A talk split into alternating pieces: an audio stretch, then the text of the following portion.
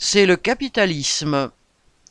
Les médias évoquent régulièrement la galère des usagers des bus, pour timidement évoquer qu'il manque les vocations pour les conduire. Ces journalistes à la réflexion courte répètent le blabla que leur sert la direction. Cela vise à masquer le choix du patronat et de l'État de faire tourner les transports à l'économie d'effectifs, avec des salaires et des conditions de travail qui en dégoûtent plus d'un.